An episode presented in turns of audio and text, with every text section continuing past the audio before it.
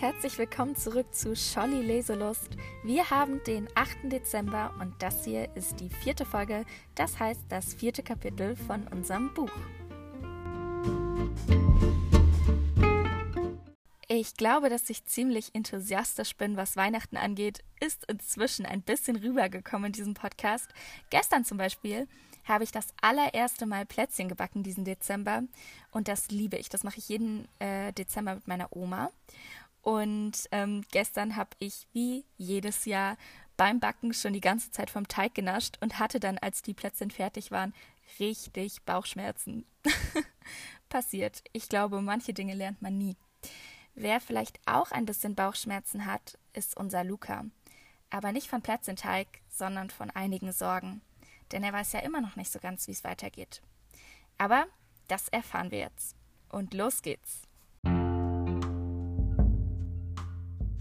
Letztes Mal haben wir Luca mit in die Schule begleitet und haben das allererste Mal seine Freunde Ibi und Myla kennengelernt, die ihn vor den vielen Fragen der anderen gerettet haben. Leider haben wir auch Dennis und Frau Kremsberger das erste Mal aus nächster Nähe miterlebt. Und jetzt geht's weiter. Das vierte Kapitel heißt Morgen, Kinder, wird's nix geben. Das Taxi, das uns zu Maria bringen sollte, wartete längst, als ich am Nachmittag von der Schule kam. Die Flöterei war der reinste Albtraum gewesen, weil sich Lea Sophie ständig verspielt hatte und Kemal, Michael und Benjamin obendrein keinen Takt mit der Triangel halten konnten. Mir taten immer noch die Ohren weh. Natürlich konnte ich ihr Kinderlein Comet spielen. In der Musikakademie übten wir es mehrstimmig, auf unterschiedlichen Blasinstrumenten. Wenn ich zu Hause vor mich hinflötete, spielte ich nie nach Noten, sondern so, wie es mir gerade in den Sinn kam. Ich veränderte Rhythmus und Melodie, spielte lange Töne schnell und schnelle Töne langsam. Die traditionellen Weihnachtslieder gefielen mir auf diese Weise viel besser. Mama empfing mich mit einem knappen Küsschen in der Hoteleinfahrt. Sie hatte schlechte Laune. Das merkte ich sofort. Die Versicherung machte Ärger, weil Mama die Raten nicht gezahlt hatte und die Wohnungssuche gestaltete sich so kurz vor Weihnachten besonders schwierig. Da erzählte ich ihr lieber nichts von Frau Kremsbergers Flotentönen. Sie war sowieso nicht gut auf meine Lehrerin zu sprechen. Zu viele Einträge im Mitteilungsheft und Termine in der Elternsprechstunde. Um Mama aufzumuntern, reichte ich ihr eine Schachtel Baklava. Ahmads nahm großen Anteil an unserem Schicksal wie die Zwillinge sich ausgedrückt hatten, und bedauerten es laut dem beiliegenden Kärtchen zutiefst, dass sie uns nicht helfen konnten, reichte ihre Wohnung über der Bäckerei doch gerade eben für ihre Großfamilie selbst.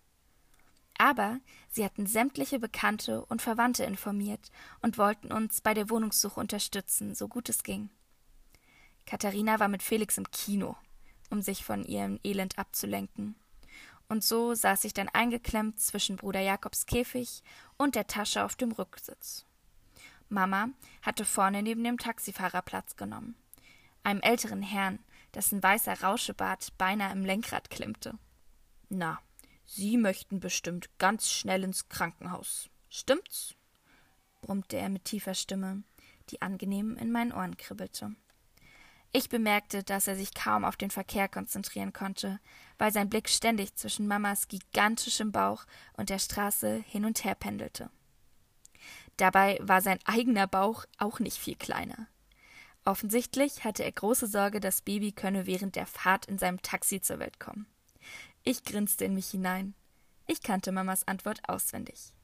Nie im Leben, schnappte meine Mutter auch schon los, und der freundliche Mann am Steuer zuckte zusammen. Ich bringe mein Kind doch nicht in einer emotionslosen, sterilen Umwelt auf die Welt. Ich legte den Kopf ans Fenster. Von draußen spritzte das Wasser gegen die Scheiben.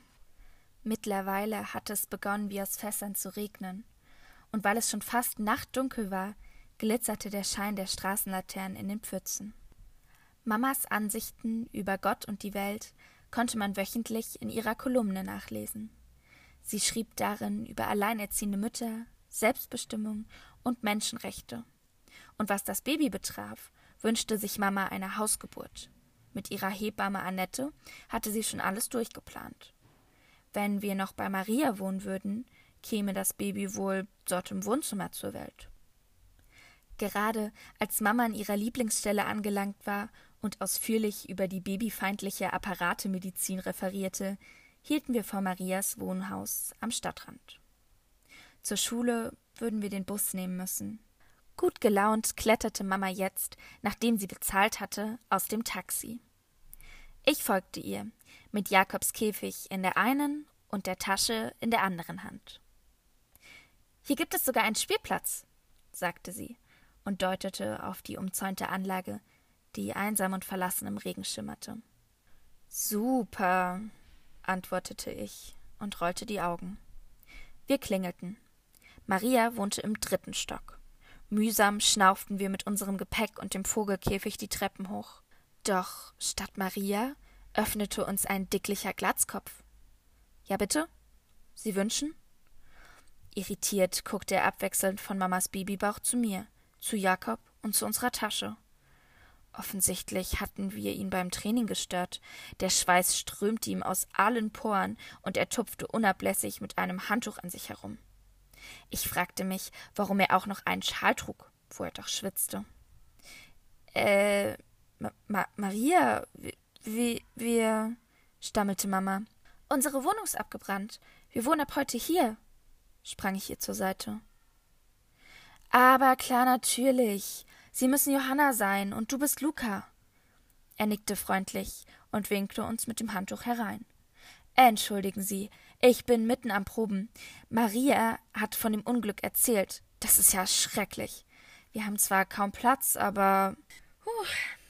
Platz ist in der kleinsten Hütte, nicht wahr, mein Schatz? rief Maria, die in diesem Moment schnaufend mit vollgepackten Tüten im Treppenhaus neben uns auftauchte.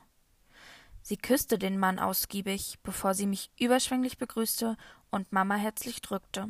Äh, darf ich vorstellen, das ist mein Freund Rudolf. Operntenor.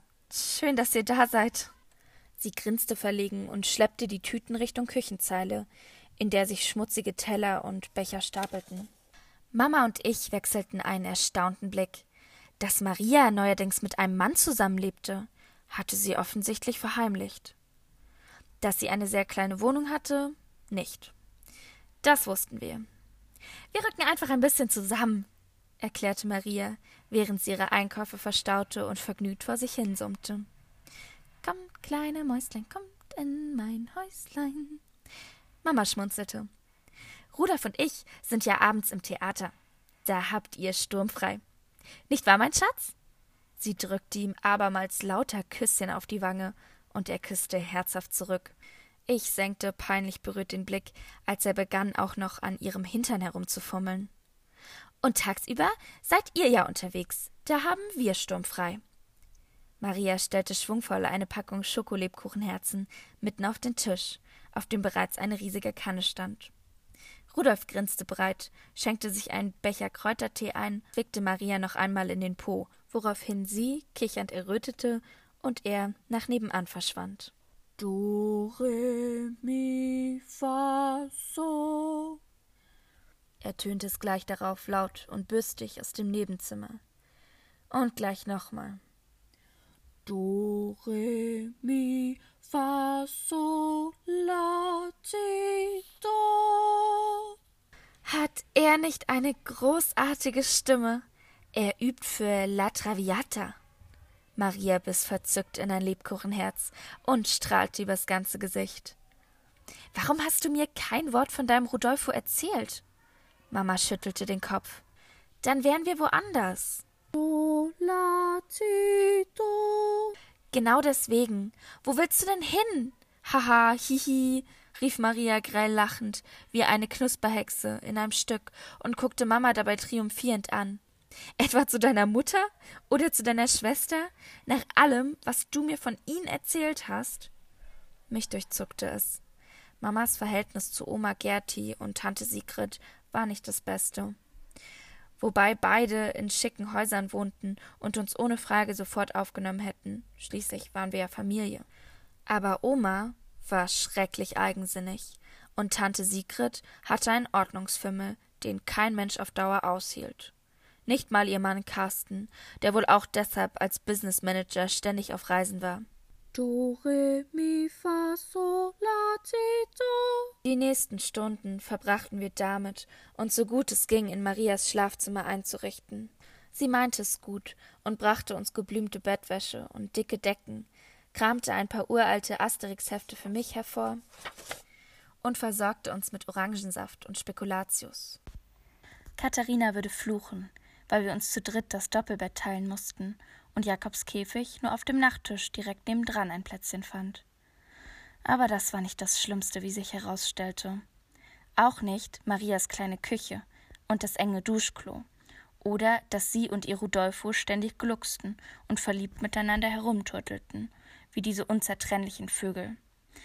Nein, richtig anstrengend und nervig war Rudolfos Dauergesang.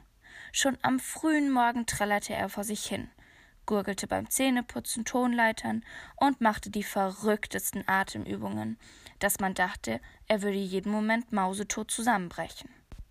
Denn natürlich verbrachten wir zwangsläufig noch mehr Zeit zusammen, als Maria anfangs behauptet hatte. Von sturmfrei war nicht mehr die Rede. Stürmisch traf es dagegen besser. Schon am übernächsten Abend, als Maria als Knusperhexe auf der Bühne stand und Rudolf Generalprobe hatte, zückte Mama ihr Adressbuch. Wäre doch gelacht, wenn wir nicht woanders unterkämen. Wozu hat man denn Freunde? meinte Mama und wählte die Nummer von Hans.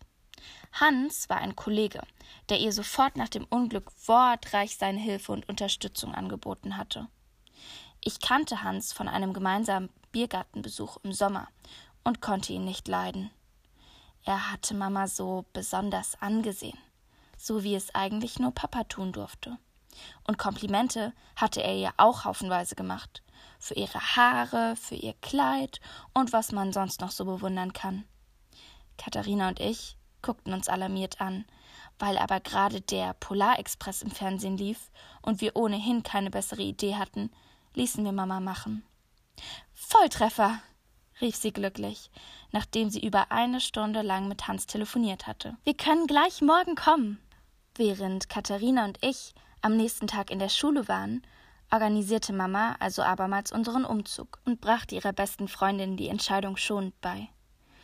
Maria ließ uns nur ungern umziehen, weil sie uns so schrecklich gern hatte und Mama unbedingt helfen wollte.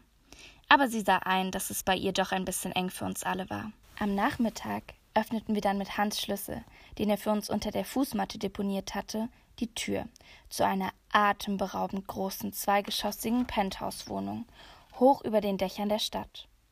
Das Wohnzimmer hatte mal eben locker die Grundfläche von Marias Wohnung. Cool, hier bleiben wir, rief Katharina begeistert und ließ sich auf das überdimensionale Sofa plumpsen. Ausnahmsweise war sie nicht mit Felix unterwegs, weil der Handballtraining hatte. Ich stellte Jakobs Käfig auf eine halbhohe Säule, was sehr dekorativ wirkte, und pfiff anerkennend durch die Zähne, während ich mich umblickte. Dieser Hans hatte Geschmack. Das musste man leider zugeben. Auch Jakob schien es hier zu gefallen. Er plusterte seine spärlichen Federn und krächzte ein fröhliches Halleluja! Winzige Staubkörnchen tanzten in dem lichtdurchfluteten Raum und glitzerten wie diese kleinen goldenen Dekosterne, die Katharina so liebte und Weihnachten überall verstreute. Selbst im Sommer klebten sie noch an den nackten Füßen. Sag ich doch, antwortete Mama zufrieden und stellte ihre Tasche ab. Hier können wir vorerst wohnen. Das hat Hans gesagt. Das glaub ich leider nicht. Von Tieren war nämlich nicht die Rede. Ein dünner Typ mit Brille kam die geschwungene Treppe hinunter, blieb auf halber Höhe stehen und deutete auf Jakob. Können Sie den Käfig bitte entfernen? Ich bin Asthmatiker und reagiere allergisch auf Federn. Während der Typ bereits gegen einen Hustenanfall ankämpfte, brachte Katharina den verdutzten Jakob schnell vor die Eingangstür. Mama öffnete geistesgegenwärtig eines der vielen Fenster. Eiskalte Winterluft zischte hinein. Tut mir leid, entschuldigte sich der Typ immer noch hustend. Hans hat nicht erzählt, dass Sie einen Vogel haben. Er schaute Mama Treudorf an. Also, als Haustier, meine ich, schob er leicht verlegen hinterher. Bruder Jakob ist auch nicht irgendein Vogel, versuchte ich unseren gefiederten Freund zu verteidigen. Er stammt aus einem katholischen Pfarrhaus und kann sogar das Vaterunser auswendig. Wie blöd war das denn? Jetzt hatten wir hier riesig Platz und dann röchelte der Typ wegen ein paar Papageienfedern. Doch der antwortete Schon klar, Kleiner. Ich zuckte empfindlich zusammen, wie jedes Mal, wenn mich jemand auf meine mangelnde Größe ansprach. Aber selbst wenn er die komplette Bibel auswendig vorbeten könnte, ich und Tiere, das funktioniert leider nicht. Du merkst ja selber. In der Tat waren seine Augen binnen Minuten rot angelaufen und sein Gesicht hatte hässliche Flecken bekommen. Ach du je! Hans war unbemerkt hineingekommen und drückte dem Typen versöhnlich einen Kuss auf den Mund. Dann reichte er ihm ein Glas Wasser, bevor er hinzufügte Chang und ich haben uns so über Familienbesuch zu Weihnachten gefreut. Wir haben sogar schon das Menü zusammengestellt. Stimmt's, Schatz? Plötzlich fiel bei mir der Groschen und ich fand Hans gar nicht mehr so doof. Bitte, von mir aus. Chang räusperte sich noch ein paar Mal und wischte sich die Augen, bevor er das Fenster schloss. Aber der Vogel muss draußen bleiben. So kam es, dass Bruder Jakob diese Nacht allein im Hausflur verbringen musste, während wir mit schlechtem Gewissen und gefüllten Mägen unter kuscheligen Decken auf der Sofalandschaft lagen. Ich hatte Jakob zum Trost eine Mangoscheibe spendiert und fürsorglich seinen Käfig abgedunkelt, damit er in Ruhe schlafen konnte. Auch wenn er keinen Schönheitspreis gewinnen würde und uns hier die Tour vermasselte, war klar, das würde eine absolute Ausnahme bleiben. Denn Jakob gehörte zur Familie. Wir würden uns niemals von ihm trennen, auch nicht auf Zeit. Chang hatte für uns alle Mango-Huhn mit Kokoscurry aus dem Wok gekocht und beim Abendessen so witzig von seinem Beruf als Glückskeksautor erzählt, dass selbst Katharina, die sonst immer so cool tat, Tränen gelacht hatte. Weil Hans an diesem Abend nur Augen für Chang gehabt hatte, verzieh ich ihm sogar, dass er Mama später einen Gute-Nacht-Kuss gegeben hatte. Durch die bodentiefen Fenster blickten jetzt im Dunkeln die Lichter der Stadt herein. An der Fassade gegenüber leuchtete ein bunter Weihnachtsbaum mit Kerzen. Es ist ein Jammer, seufzte ich und ruckelte mich zurecht. Wir könnten es hier so gut haben. Macht euch keine Sorgen, meine Süßen, sagte Mama betont fröhlich und zückte ihr Handy. Ich rufe jetzt Vanessas Mutter an.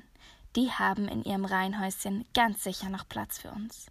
Bestimmt, rief Katharina und setzte sich neben sie, um dem Gespräch mit der Mutter ihrer Freundin besser lauschen zu können. Ich richtete mich ebenfalls auf. Mama sprach ein paar freundliche Worte, erklärte umständlich unsere Situation, und dann hörten wir nur noch Ach so und Oh je und Das tut mir leid und Ich verstehe. Schließlich legte sie auf. Und? bestimmten wir sie. Was hat sie gesagt? Nichts. Mama schüttelte betrübt den Kopf. Jetzt sag schon. Der Opa ist ein Pflegefall und wohnt seit kurzem bei Ihnen. Wir schwiegen betreten. Maria hatte keinen Platz, Hans den allergiegeplagten Chang, Vanessas Familie selbst ein Problem. Und wir? Ich rufe Abby an. Mama klang entschlossen. Wenn's sein muss. Katharina und ich wechselten sorgenvolle Blicke. Abby war Hundezüchterin und lebte mit mindestens vier riesigen Exemplaren zusammen, die einen immer vor Freude ansprangen und ableckten, wenn man nicht aufpasste. Wir haben keine andere Wahl. Mama schaute mich entschuldigend an. Abermals wählte sie, abermals lauschten wir gespannt. Und? fragten wir wie aus einem Munde, nachdem sie aufgelegt hatte. Sie hat gerade acht Welpen und fünf davon haben Durchfall.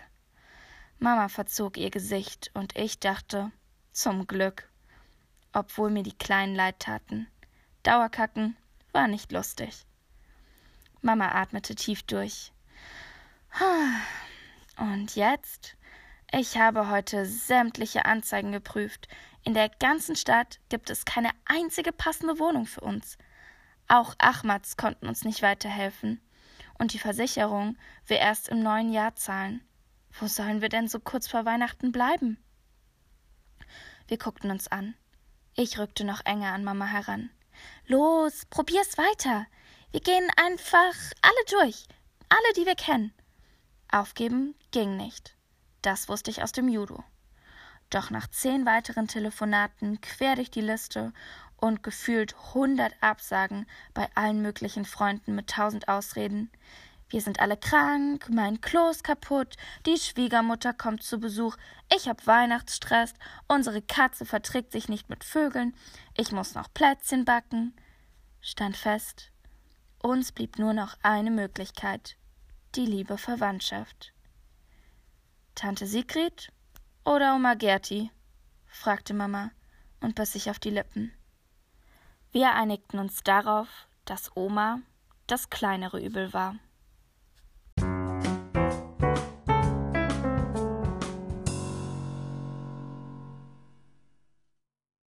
Ich danke euch fürs Zuhören bei dieser heute wirklich langen Folge. Ich weiß noch, dass ich bei der zweiten Folge, glaube ich, gesagt habe, dass es jetzt eine ganz schön lange Folge war und die war zwölf Minuten lang. Ich glaube, wir können ein bisschen davon ausgehen, dass die Kapitel jetzt länger und länger werden, weil jetzt so viel passiert. Aber das ist ja auch was richtig Tolles. Gut, ich freue mich aufs nächste Mal mit euch. Tschüss, eure Franka.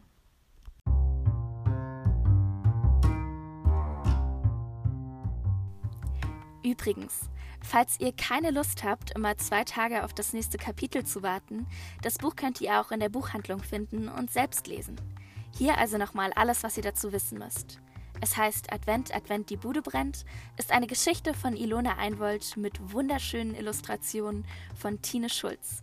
Und erschienen ist es beim Klett Kinderbuchverlag hier in Leipzig.